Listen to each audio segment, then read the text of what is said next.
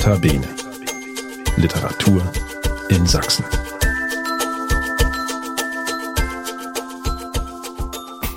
Hallo, das ist der Podcast des Sächsischen Literaturrates. Wir sind der Dachverband Sächsischer Literaturvereine und Institutionen und wir wollen die Literaturszene in Sachsen hörbar machen. Mein Name ist Bettina Balchev, ich bin eine der beiden Geschäftsführerinnen des Sächsischen Literaturrates und heute bin ich verabredet mit Gunther Böhnke von Die Fähre, dem Sächsischen Verein zur Förderung literarischer Übersetzung. Dort ist Gunther Böhnke der Vereinsvorsitzende. Herzlich willkommen beim Podcast Notabene Literatur in Sachsen. Sachsen. Guten Morgen. Herr Böhnke, bevor wir ganz uns ausführlich über Ihren Verein unterhalten, würde ich gern Sie persönlich noch mal kurz vorstellen für alle, die Sie nicht kennen, was recht unwahrscheinlich ist, denn Sie sind ja in Sachsen eine prominente Persönlichkeit. Sie wurden 1943 in Dresden geboren und ich habe gelesen, Sie wollten schon als junger Mensch Schauspieler werden, sind dann später als Kabarettist bekannt geworden, aber Sie sind eben auch Übersetzer. Wie passen denn diese beiden Rollen überhaupt zusammen, Kabarettist und Übersetzer? Ja, also muss ich ein bisschen ausholen. Meine erste Übersetzung habe ich mit zwölf gemacht. Ähm, ich war nämlich gut in Russisch, gehörte damals zu den wenigen Schülern, die gern Russisch gemacht haben, was in den 50er Jahren nicht so verbreitet war. Und mein Russischlehrer, Herr von Uwa, hat sich gefreut, dass es zumindest einen, es gab sicher mehrere, gab, der Russisch mochte und hat mir nach der fünften Klasse ein Büchlein geschenkt, Ruski Skaski, und hat gesagt, das kannst du ja mal in den Ferien ins Deutsche übersetzen. Und das habe ich gemacht. Das war meine erste Übersetzung, ja. Und äh, Kabarettist, also auf der Bühne gespielt habe ich schon im Kindergarten, mit fünf Jahren der vierte Zwerg im Schneewittchen. Und dann wollte ich auch Schauspieler werden, das ist nichts geworden. Aber äh, Kabarett habe ich schon in der zehnten Klasse gespielt. Das fing damals gerade an, so politisches Kabarett in Schulen und so. Aber daran hatte ich nicht gedacht, dass ich das vielleicht werden könnte. Ja, und das mit dem Übersetzen ging dann äh, so weiter, dass ich meine nächste richtige Übersetzung nach dem Studium gemacht habe. Da war ich in Berlin und hatte einen Beruf, der mich nicht so ganz gefordert hat. Und dann habe ich beim Verlag Volk und Welt angerufen, habe gesagt, guten Tag, ich habe Anglistik studiert und ich würde gerne mal ein Buch bei Ihnen übersetzen. Da war erst mal Ruhe und dann sagte er, äh, wie kommen Sie auf diese Idee? Ich sage einfach so, weil ich gerne Englisch gemacht habe. Ich habe ja fünf Jahre studiert und äh, ich durfte natürlich noch nicht nach England, aber das kann ja auch noch kommen, 1968. Und da sagt er, ja, also das ist nicht die normale Art und Weise. Wir suchen uns die Übersetzer, aber naja, ich kann ja Ihren Namen und Adresse mal aufschreiben. Und da dachte ich, damit hat sich's erledigt. Nach einem Jahr bekam ich eine Probeübersetzung. Sechs Seiten, mitten aus einem Roman, wurde mir nicht gesagt, von wem, wann der spielte. Na gut, konnte man so etwa sich denken. Jedenfalls habe ich die Probeübersetzung gemacht, wie ich fand, recht gut. Daraufhin bekam ich vom Verlag eine Nachricht, dass die Probeübersetzung so lala sei. Und da habe ich gesagt, ne, ich fand das nicht, fand die gut. Naja, wir waren uns da nicht so ganz einig. Und da dachte ich wieder, damit hat sich's erledigt. Nein, wieder nach einem Jahr bekam ich meine erste Übersetzung. Das war 1970.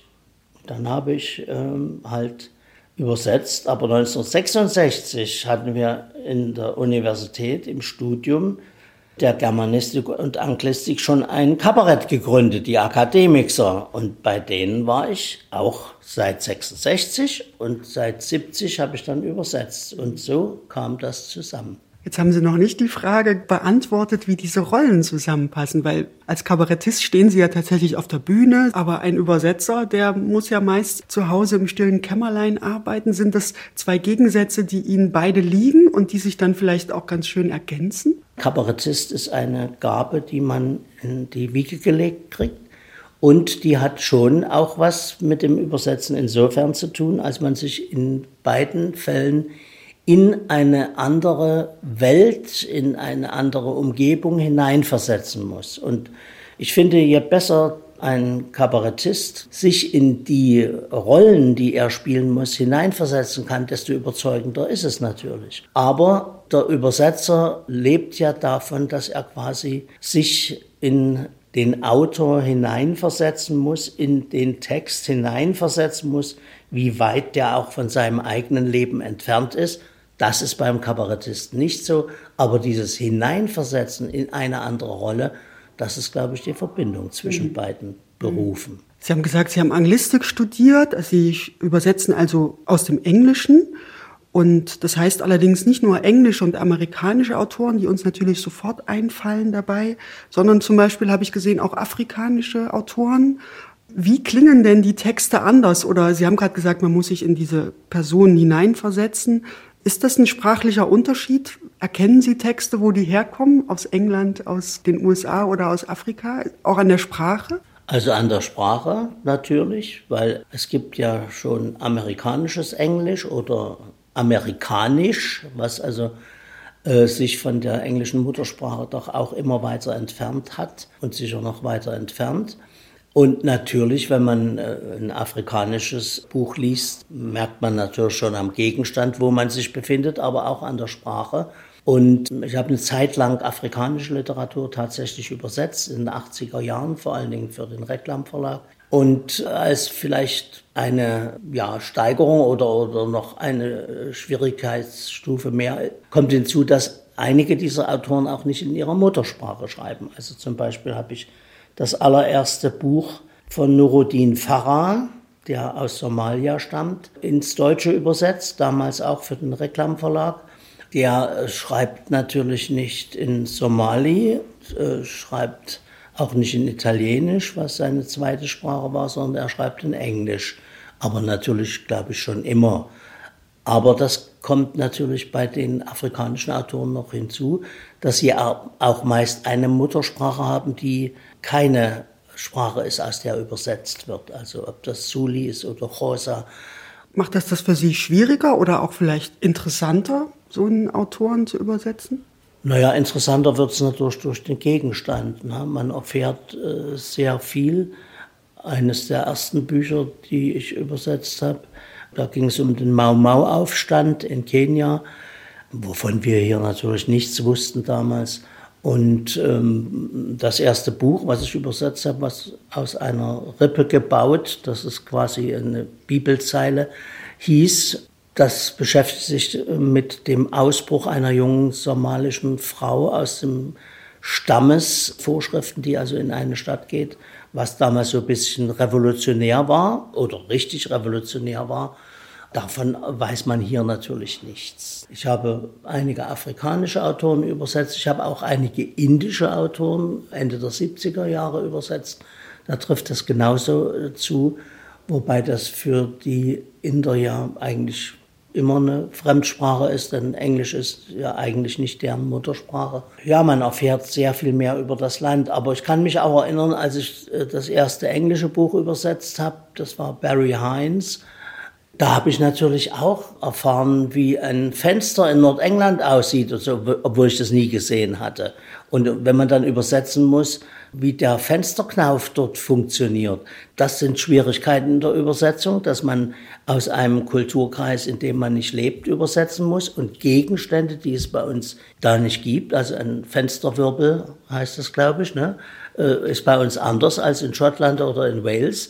Und ähm, diese Dinge, die waren einem ja natürlich nicht bekannt, wenn man nicht reisen durfte. Und wir durften ja als Studenten, obwohl wir fünf Jahre Anglistik studiert haben, nie nach England fahren. Also die wesentlichen Dinge beim Übersetzen sind, finde ich, grundsätzlich zwei. Das eine ist, dass man Realia, äh, die man übersetzen muss, als Gegenstand nicht kennt, weil sie in einem anderen Land äh, vorkommen.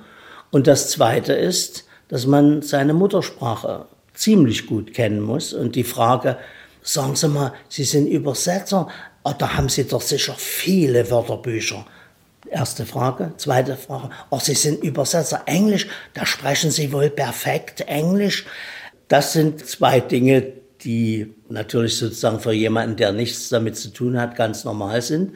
Aber das Entscheidende sind nicht die Anzahl der Wörterbücher, Die Anzahl ist sowieso nicht wichtig, sondern die Qualität. Die sind schon sehr wichtig, aber das Entscheidende ist die Kenntnis seiner Muttersprache. Mhm. Und wie oft äh, sitzt der Übersetzer da und weiß genau, was der Autor schreibt. Also im Kopf weiß er genau, was der sagt, also in Englisch, ja und kann das aber im Deutschen nicht ausdrücken. Übersetzen ist ja quasi wie das Kopieren eines Gemäldes. Man nähert sich dem Original und äh, erreicht es nie. Und das Entscheidende ist wirklich, deswegen glaube ich auch, dass es sehr gute Übersetzer gibt, die auch Autoren sind, dass man seine Muttersprache natürlich bewusst, man versucht sich eben dem Original anzunähern, aber man muss ja auch in seiner Sprache bleiben. Also äh, sagen wir mal Bezeichnungen, die im Wörterbuch stehen, kann ich eben manchmal nicht nehmen, weil die zwar stimmen lexikalisch, aber weil die Leute die nicht verstehen. Also muss ich irgendwie umschreiben. Und es gibt ja auch Übersetzungen, die haben einen Anhang ja, mit Anmerkungen, weil es einfach nicht geht. Dass man übersetzt es halt so gut es geht und dann muss man aber schreiben, das, aber eigentlich müssen Sie sich als Leser das so vorstellen. Ja. Jetzt haben Sie ganz schön beschrieben, wie sehr eigentlich Übersetzung auch eine Kunstform ist, würde ich sagen, gerade das literarische Übersetzen. Und wir sprechen ja über das literarische Übersetzen. Im Grunde genommen könnte man ja auch sagen, jeder Übersetzer, der ein Buch übersetzt, schreibt selber ein Buch. Er schreibt quasi die deutsche Variante eines zu übersetzenden Buches. Und ähm, Sie sind ja nicht nur allein als Übersetzer, auch Ihre Frau Reinhild Böhnke ist eine renommierte Übersetzerin. Hilft das, wenn, wenn der Partner denselben Beruf ausübt? Tauscht man sich dann aus oder gibt es dann manchmal Streit über bestimmte Übersetzungen? Ich stelle mir das einerseits schön vor und andererseits auch so ein bisschen anstrengend, wenn beide immer dasselbe machen. Also anstrengend war das nur in der Zeit, als wir beides, sagen wir, in gleichem Umfang übersetzt haben. Ich habe ja schon erzählt, wie ich zum Übersetzen kam. Und dieses erste Buch, was ich dann, äh, diesen Barry Hines, den ich dann zur Übersetzung bekam, kam unglücklicherweise genau in der Zeit, in der ich meine Arbeit und meinen Wohnort von Berlin nach Leipzig wieder, also in Leipzig habe ich ja studiert, wieder zurückverlegte. Und natürlich war das eigentlich nicht gerade sehr günstig. Es gab auch zwei neue Kinder in der Zeit. Und dann habe ich den Verlag angerufen und habe gesagt, wissen Sie, nur habe ich zwei Jahre äh, gehofft, dass ich mal eine Übersetzung kriege. Jetzt habe ich eine und die möchte ich sehr gern machen. Aber unter diesen Bedingungen jetzt ist es mir zeitlich nicht möglich, das zu schaffen. Obwohl die Zeiten zu DDR-Zeiten sehr großzügig waren, also ungefähr viermal so lange wie es heute üblich ist. Ja. Also deswegen sind ja eben viele nach der Wende dann auch einfach an den Zeitvorgaben der Verlage gescheitert. Und siehe da, die waren unter so großem Zeitdruck, die kaufen ja die Lizenz ein von dem Originalverlag in England und müssen bis zum so und so vielten dann das deutsche Buch veröffentlichen, sonst verfällt die Lizenz. Und das kostet ja doch ein bisschen Geld und noch dazu in der DDR gab es ja nicht so viele Devisen. Also die waren unter Zeitdruck und dann haben die gesagt, na ja, wenn sie es unbedingt machen wollen, wir, die Zeit können wir nicht verlängern. Und da habe ich gesagt, na wie wär's denn meine Frau? Die hat auch Anglistik studiert, die kann das genauso gut wie ich. Und da haben die so gesagt, na ja, also die erste Übersetzung und nun gleich kommt noch mit der Frau dazu. Ja, wir schicken Ihnen mal eine Probe. Und dann haben wir zehn Seiten Probeübersetzung gemacht und haben gesagt, ja, das geht. Und als das Buch fertig war, hat der Verlag dann gesagt, also es gefällt uns sehr gut und man merkt aber ganz deutlich, was Sie übersetzt haben und was Ihre Frau übersetzt hat. Ich sage, ja, das merkt man. Oh, schade, das hatte ich nicht gedacht. Wie haben Sie denn das rausgekriegt? Na, bis Seite 165 haben Sie übersetzt und dann hat Ihre Frau übersetzt. Aha, habe ich gesagt, das ist ja interessant. Also ich habe alle wörtliche Rede übersetzt und meine Frau hat alle Prosa übersetzt. Was? Weil die das wussten, dass das zwei Personen sind.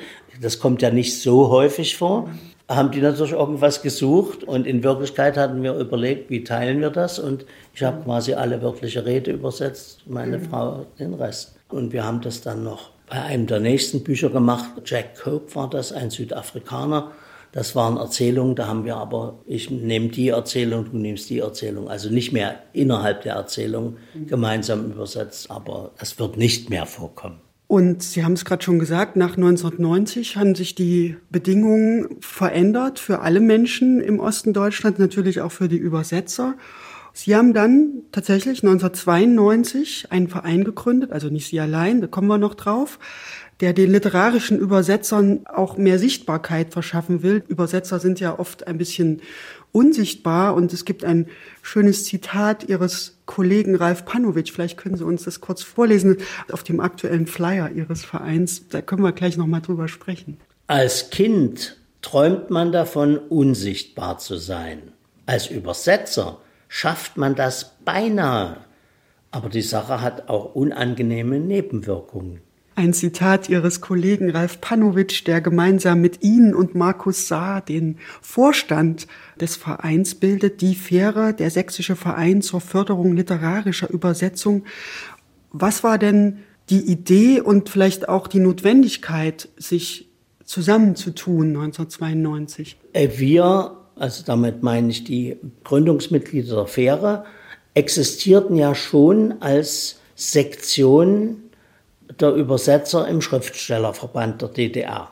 Da war es ja erstmal schwierig, überhaupt reinzukommen. Also meine Frau, die als Pfarrerstochter in der DDR gelinde gesagt ähm, ziemliche Schwierigkeiten hatte in ihrer beruflichen Entwicklung, wurde natürlich nicht so einfach aufgenommen in den Verband. Musste erstmal Kandidat werden, das betraf jeden, aber wurde eben dann äh, nochmal zurückgestellt und ich weiß nicht, wie viele Jahre sie Kandidat war. Das betraf auch nicht nur sie, weil das ja natürlich verschiedene Ursachen haben konnte, warum man nicht gleich Mitglied wurde.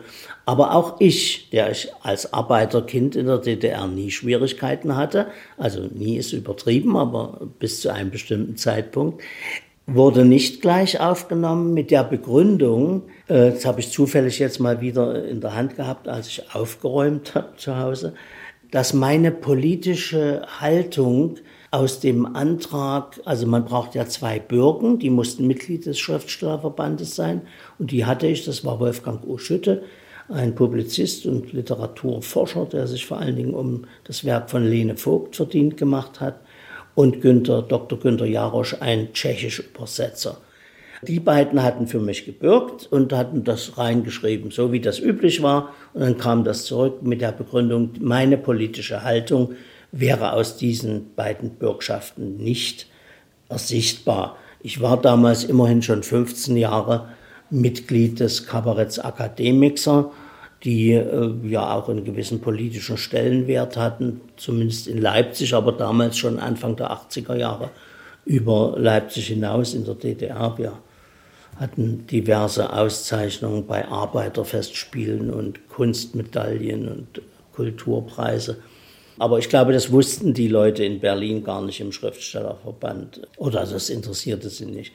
Und dann haben meine beiden Bürgen jeder noch zwei Sätze reingeschrieben nämlich die politische Haltung von Gunter Böhnke ist hervorragend. Er steht fest auf dem Boden unserer Deutschen Demokratischen Republik, obwohl ich ja nicht äh, Parteimitglied der SED war. Und schwupp, dann war ich Mitglied. So war das in der DDR. Die Übersetzer waren aber, denke ich, ein ziemliches Stiefkind.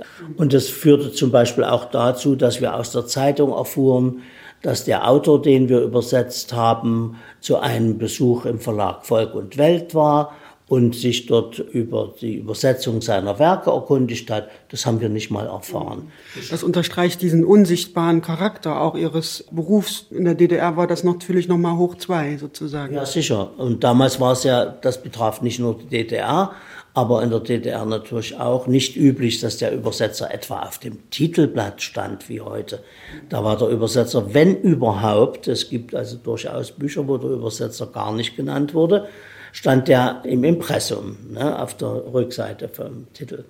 Und ähm, wir haben ja ewig gekämpft, also wir, das heißt mehr natürlich in der Bundesrepublik, aber immerhin um diesen Status erstmal der Sichtbarwerdung, also dass zum Beispiel ein Übersetzer auf dem Schutzumschlag innen in der Klappe mit Bild erscheint, das wäre wirklich vor 10, 15 Jahren noch undenkbar gewesen, was aber einige Verlage oder einige Zeitschriften nicht hindert bei der Ankündigungen von fremdsprachiger Literatur den Übersetzer wegzulassen. Immer noch. Lassen Sie uns trotzdem noch mal kurz auf die Anfänge zurückkommen, 1992. Ja. Wer hat sich da zusammengefunden und mit welchen Zielen? Naja, ich habe ein bisschen ausgeholt. Also diese Übersetzergruppe oder Sektion, die es im Schriftstellerverband gab, da gab es natürlich immer sozusagen die Bezirksverbände und außer Berlin waren wir natürlich also wirklich nicht anwesend. Also wir waren dann automatisch, wir sind in VS übernommen worden und waren automatisch dort auch so als eine Gruppe da mit drin. Wir gründen jetzt mal einen Verein, der sich um die Belange der Übersetzer, äh, Literaturübersetzer in Sachsen kümmert. Und wir waren damals aus dieser DDR-Gruppe vielleicht 10, 12 und damals waren wir ja noch relativ jung. Und dann haben wir halt 1992 einen Verein gegründet, und siehe da, solch einen Verein gab es damals in Deutschland noch nicht. Also ein Verein, der sich dediziert um die Belange der literarischen Übersetzer kümmerte. Und ich weiß jetzt nicht mehr wo genau, aber ich glaube sogar in München, es wurden dann einige Vereine nach dem Vorbild unseres Vereines auch in den gebrauchten Bundesländern gegründet. Und wir haben auch in den ersten Jahren zwei oder sogar dreimal, weiß ich nicht, aber auf jeden Fall zweimal das Treffen des VDÜ. Wir waren dann Mitglied des VDÜ. Also der VDÜ ist der Verband der Übersetzer. Deutscher Übersetzer. Und äh, haben wir das gesamtdeutsche Treffen hier ausgerichtet in Leipzig. Also mit selbstgeschmierten Brötchen. Und, und es gibt heute noch Leute, die mich ansprechen, die sagen, ich war damals bei Ihnen 1994 in Leipzig und ach, das war ja so schön. Und da haben Sie so was Sächsisches gemacht. Und also es war doch offenbar was Außergewöhnliches. Natürlich inzwischen sind wir nicht mehr im Bewusstsein, äh, weder des VDÜ noch des VS, also des Verbands deutscher Schriftsteller. Aber wir existieren eben immer noch. Mhm. Und äh, wir haben, denke ich, in den 30 Jahren äh, eine ganze Menge Sachen gemacht, die auch nicht so alltäglich waren. Ja, wir haben zum Beispiel Übersetzertage gemacht. Also eine Woche lang haben wir uns mit einem bestimmten äh, literarischen Thema, also wir hatten zum Beispiel russische Autorinnen damals hier in Leipzig Frau Ulitzka zum Beispiel habe ich zum Bahnhof fahren dürfen. also äh, wir haben Dinge gemacht, die nicht so alltäglich waren. Wir haben auch einen mal äh, Johann liebt anders, Sappho küsst Europa, schöne Literatur und Homosexualität 1997 gemacht, also besonders in den 90er Jahren. Ich muss natürlich auch sagen, wir haben damals Zuwendung von der Bosch Stiftung zum Beispiel bekommen ohne die wir das nicht hätten machen können und die heute uns nicht mehr zur Verfügung stehen. Wir könnten sowas heute überhaupt nicht mehr durchführen, weil wir natürlich die Honorare und die ganzen Übernachtungskosten, Fahrtkosten und so gar nicht mehr bezahlen konnten. Aber wir haben damals auch äh, Veranstaltungen gemacht mit Schülern. Wir haben Übersetzerwettbewerbe. Also Schüler zum Beispiel haben ein Limerick übersetzt und ein englisches Essay geschrieben. Äh, ja, aber Sie reden jetzt ein bisschen in der Vergangenheit. Wir ja. haben damals, ja, da muss ich jetzt mal nachfragen, der Verein, den gibt es ja immer noch, den gibt es seit 30 Jahren. Vielleicht können Sie kurz erzählen, wie, wie viele Mitglieder und warum Sie jetzt in der Vergangenheit sprechen. Was ist denn jetzt in der Gegenwart schwieriger geworden? Also ich sagte es ja schon, wir hatten damals Möglichkeiten finanzieller Art, die wir heute nicht mehr haben. Und natürlich muss man auch mal sehen, Leute, die damals 30, 40 waren, sind jetzt 60, 70. Der älteste Erich Arndt ist 90 geworden. Unser ältestes Mitglied ist voriges Jahr verstorben, Heidi Kürmse aus Weimar. Und es ist auch einfach von der Altersstruktur her äh, schwieriger geworden. Also wir haben jetzt noch 19 Mitglieder. Wir hatten immer so zwischen 15 und 20. Also wir waren nie ein großer Verein. Und wir haben jetzt auch äh, fünf oder sechs jüngere Damen, durchweg Damen, die Mitglieder geworden sind der Fähre. Das Problem mit dem Nachwuchs ist, äh, wir machen natürlich auch heute noch Veranstaltungen, sage ich gleich etwas dazu. Äh, dass die jüngeren Leute mit Verein nichts am Hut haben. Also es hatte sich hier so ein Übersetzerstammtisch gegründet mit jungen, vorwiegend Damen, Übersetzerinnen. Und dann natürlich sind wir gleich auf die zugegangen und haben gesagt, wie werden das? Wollt ihr nicht in unsere Fähre eintreten und so? Verein kommt überhaupt nicht in Frage. Also das lehnen wir grundsätzlich ab, solche Sachen. Wir wollen ganz frei sein. Ich sage, bei uns seid ihr auch frei. Und das hat ja immerhin, ich glaube, jetzt sechs oder acht Jahre gedauert. Und nun sind einige dieser Damen bei uns eingetreten. Was aber leider nicht dazu geführt hat, dass die Altersstruktur, was die Leitung des Vereins betrifft, sich geändert hätte. Also wir haben leider schon bei der zweiten Mitgliederversammlung niemanden gefunden von den jüngeren Leuten, die in den Vorstand eintreten möchten. Nun ist es vielleicht nicht taktisch ganz so glücklich gewesen, dass der gesamte Vorstand, also Herr Panovic, Herr Saar und ich, zurücktreten möchten. Und zwar, also Herr Panovic hat seit 17 Jahren im Vorstand und auch eine Zeit lang als Vorsitzender gearbeitet. Herr Saar ist jetzt seit sechs oder sieben Jahren dabei. Ich leite den Verein seit sieben Jahren. Und es ist einfach so, das ist ja eine Herzenssache. Das ist, hat nichts mit Geld zu tun und es hat sehr viel mit Zeit zu tun. Und ich übersetze ja nicht mehr, aber Herr Panovic zum Beispiel ist noch sehr im Geschäft, hat viel zu übersetzen. Äh, Markus Saar schreibt selbst, übersetzt auch noch nebenbei. Und ich spiele ja immer noch ein bisschen Kabarett und habe auch ein paar Bücher geschrieben in letzter Zeit. Also es ist nicht so, dass wir nicht wüssten, was wir mit unserer Freizeit anfangen könnten.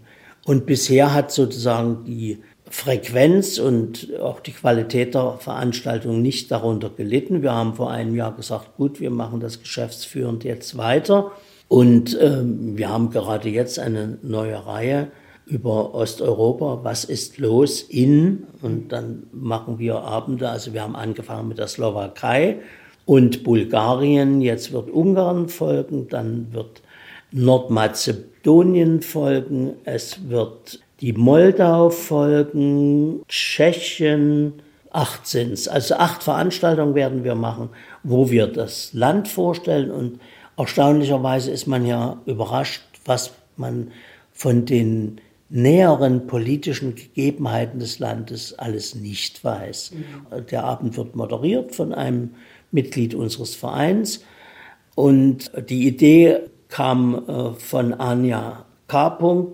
Und ähm, sie hat also die Idee gebracht, sie hat auch das Geld besorgt vom Übersetzerfonds, Deutschen Übersetzerfonds in Berlin und äh, die ganze Sache konzipiert und sie moderiert und Ralf Panowitsch moderiert. Und äh, wir laden da an dem Abend einen Übersetzer aus dem Land ein, der also aus dem jetzt, das die letzte Veranstaltung bulgarisch, aus dem Bulgarischen ins Deutsche übersetzt und einen Übersetzer, der aus dem Deutschen ins Bulgarische übersetzt. Und dann sprechen wir über das Land, was ist los in und über die Literatur natürlich. Und natürlich äh, haben wir keine hunderte von Zuhörern hier, aber die Veranstaltungen sind bisher sehr gut aufgenommen worden. Und es gibt auch immer eine kleine Diskussion hinterher, da merkt man auch, dass die Leute doch angesprochen hat. Und weiterhin machen wir natürlich, wir haben jetzt einen Abend zur persischen Literatur gemacht und die Veranstaltungen, die wir machen, gehen weiter im Haus des Buches, dank der Unterstützung auch des Literaturhauses Leipzig und des Hauses des Buches äh, können wir diese Veranstaltung machen. Finanziert werden sie vom Rat der Stadt äh, Leipzig und von der Stiftung des Freistaates Sachsen. Wenn man Ihnen so zuhört, sind es ja im Grunde genommen zwei Seiten einer Medaille. Natürlich sagen Sie, Sie haben Schwierigkeiten, Nachfolger zu finden, Nachfolgerinnen und gleichzeitig beschreiben Sie aber auch ein sehr spannendes Literaturprogramm, was sie organisieren.